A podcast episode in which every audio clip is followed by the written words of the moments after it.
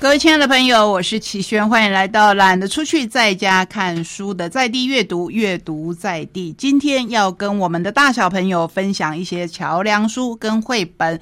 首先，在这个单元里面，我们要承接。上头的选书，所以用桥梁书来跟您作为开头。这是小编出版社所出版的《又破又旧的面包车》。面包车，相信在我们台东你不会陌生，因为我们幅员很广大，甚至在台东市的郊区会有面包车。固定的时间来卖面包。这一本又破又旧的面包车，说的是在没有便利商店的偏远小渔村，孩子们最期待的就是固定每星期三来访的面包车。每个星期三，小渔村的黄昏总是太短，而面包的香甜总是太长。我们会先看到一位老爷爷，他开着。又旧又破的面包车来到这个小渔村。这个小渔村很多小朋友，他们可能是隔代教养，可能是单亲养育，所以没有多余的钱可以买面包。可是面包又这么的诱人，那我们的这个老爷爷呢，他会用很多的技巧，让这些小朋友吃到他们爱吃的面包，甚至还可以带回家。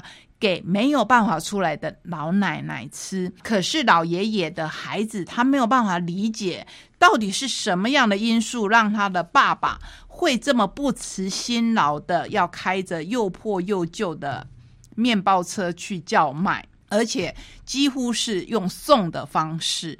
然后等到有一天爷爷腰闪到了啊，要抬面包的时候，一下子腰闪到了。所以阿军是礼拜三，他要代替爷爷去卖面包。来哦，来哦，又破又旧的面包车来喽！想吃老爹面包的，快来哦！卖完就没有了。他也是这样子叫卖，可是生意非常的不好。他也不知道为什么，因为他已经从老爹那一边知道说，哎，哪一个小朋友喜欢吃哪一种面包。可是他发现。不一样啊！这些小朋友好像都不想从他手里面接到面包，哎，到底是怎么回事？他就回去问老爹。老爹也没有给他直接的答案。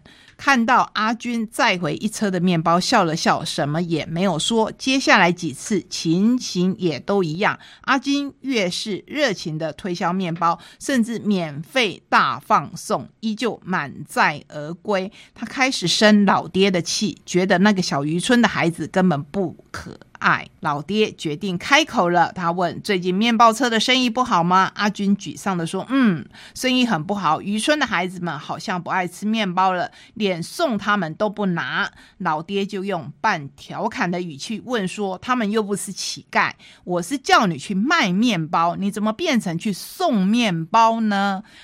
哇，原来答案就在这边！正在听我讲这个故事的朋友们，你有没有听出端倪？其实，即便在偏乡，即便在弱势，我们都要用我们的技巧，不是用送的，不是用施舍的，而是你要让他们吃的有尊严。这就是这一本由李威石这一位一九七七年教师节出生，学生都叫他小威老师的作者所写的书，让我们感觉到非常的温暖。接下来我们要介绍的绘本有哪一些？最近我们不是有一个新闻说我们的凤梨在滞销吗？在产销之间的平衡其实是一个很大的议题。所以首先我要来跟您介绍乳香树天空，这是由格林这一家比较少出现在我们节目当中的出版社出版。文章是由他们的社长郝广才所写的，图是塔塔罗蒂。要摘多少果子，喉咙才会甘甜；要烧多少木材，身体才会温暖；要投多少钱币，才知道人心是没有底的铺满。想知道答案，来听听乳香的故事。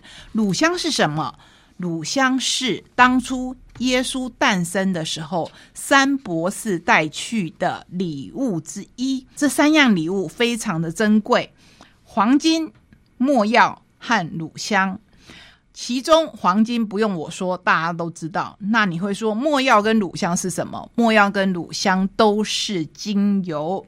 乳香不是种子，不是果实，是乳香树的树枝，看上去像牛奶白中带点黄，闻起来像一片树林的胸膛。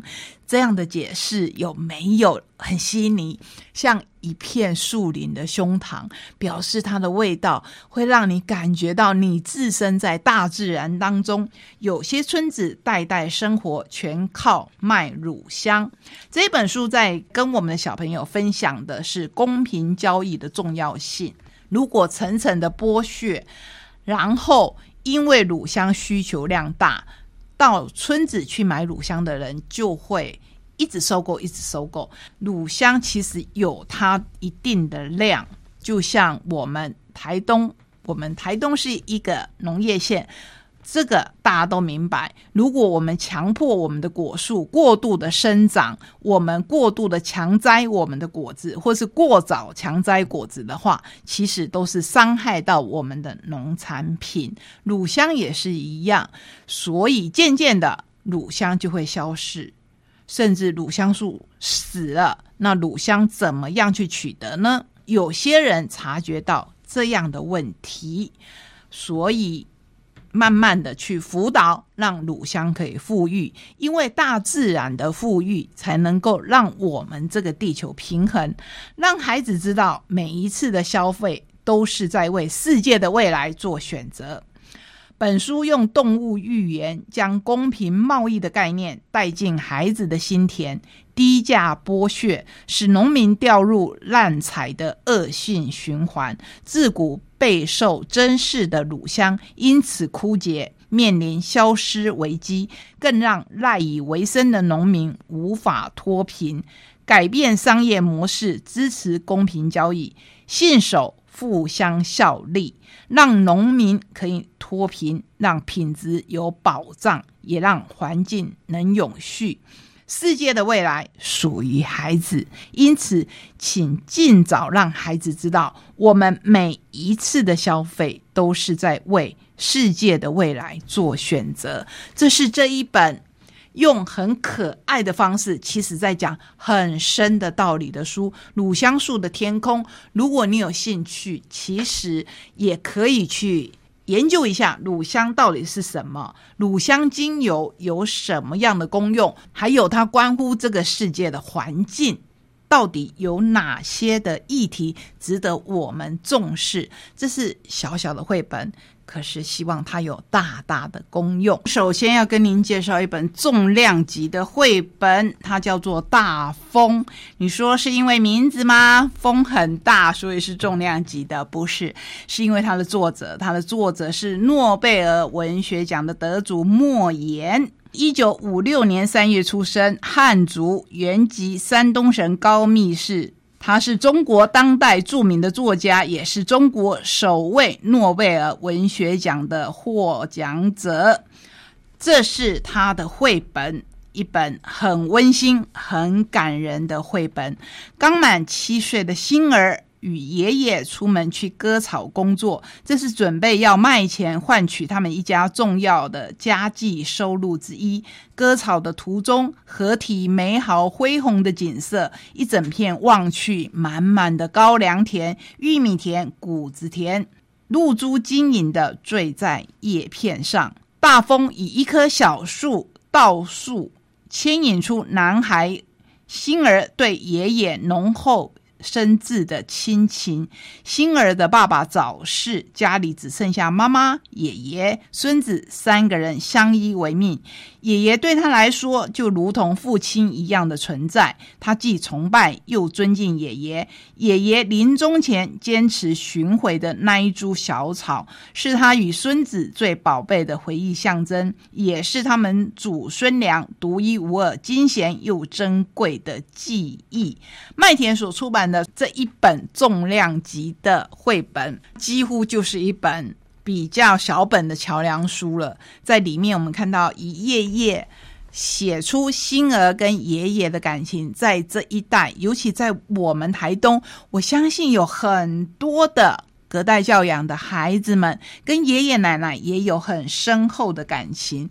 当然，画图的人功不可没。李义婷喜欢以轻柔的笔触跟丰富的色彩描绘一幅幅的小故事，作品富含启发性，但不失趣味，让孩子在阅读的过程当中得到更多的乐趣。使用的美彩从拼贴到水彩，对他来说没有规则是唯一的规则。你看，艺术家其实都是有一种自由挥洒的风格。出版的作品有《Mr. White》。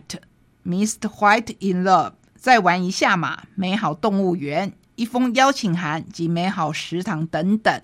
那至于刚才我们介绍的作者莫言，就有更多的作品。我如果要一一介绍完，我们今天的节目时间完全都不够用了。那接下来我们还有两本绘本要介绍给你。喵喵，不要，这是新月书房，文图都是由黄玉清。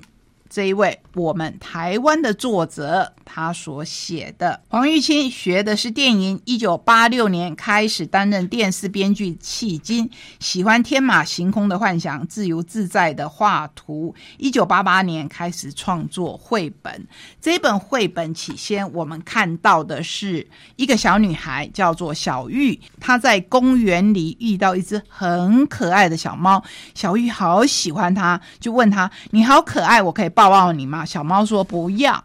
小玉决定把小猫带回家。他问：“我要叫你小黄好吗？”小猫回答：“不要。”他又问：“我又要叫你小可爱好吗？”小猫回答：“不要。”小玉帮他取了好几个名字，可是小猫都说不要。最后，小玉问：“那我可以叫你喵喵吗？”这一次，小猫舔了舔脚趾头，不说话，那就表示他喜欢了。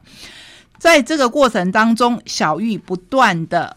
去跟喵喵来互动，知道了什么是不要，然后他自己呢也会慢慢的知道不要就是不要，尤其是猫，曾有自主权的，他说不要的时候就是不要。那我们看这个故事，其实在引导小朋友看的。过程当中，我们就知道，喵喵其实是代表孩子，他成长过程当中，他必须要学习，有些东西他必须接受，有些东西他可以拒绝。我们的故事从公园开始，对不对？所以最后最后呢，我们的小玉又回到了公园。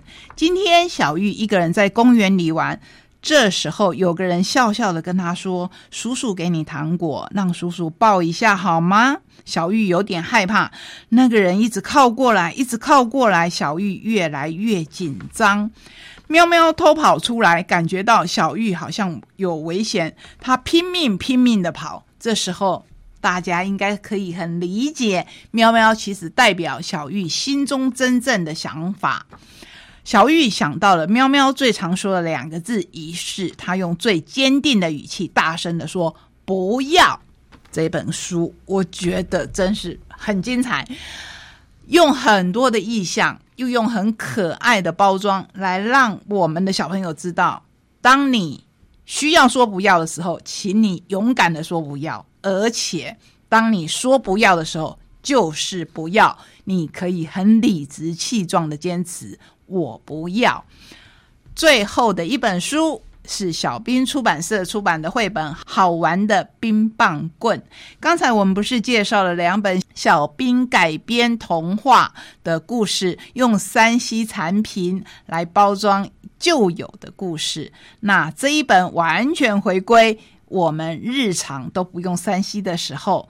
你知道冰棒棍这可以怎么玩吗？那我们现在把这个冰棒棍的游戏传下去吧。玩游戏总是让人开心，足以成为一辈子的美好回忆。让我们用简单的冰棒棍和孩子一起创造一段又一段单纯的、朴素的、没有电磁波的快乐亲子时光。这里面介绍了好多冰棒棍可以玩的游戏。包括水彩游戏。对了，你在图画纸上用水彩的颜料依序挤出彩虹的颜色，用冰棒棍的侧面把颜料刮开，一道美丽的彩虹就出现了。然后你还可以用冰棒棍在彩虹上面刮出喜欢的图案。这只是游戏之一哦，跟您家的小朋友。来一段没有三 C 的时光吧，用冰棒棍或者是你小时候曾经玩过的各式的题材来跟他玩，我相信你们会拥有一段非常快乐的时光。这一切的时光从哪里开始呢？从阅读好看的书开始。谢谢你陪我们走这一段的旅程，我们下个礼拜同一时间空中再会，拜拜。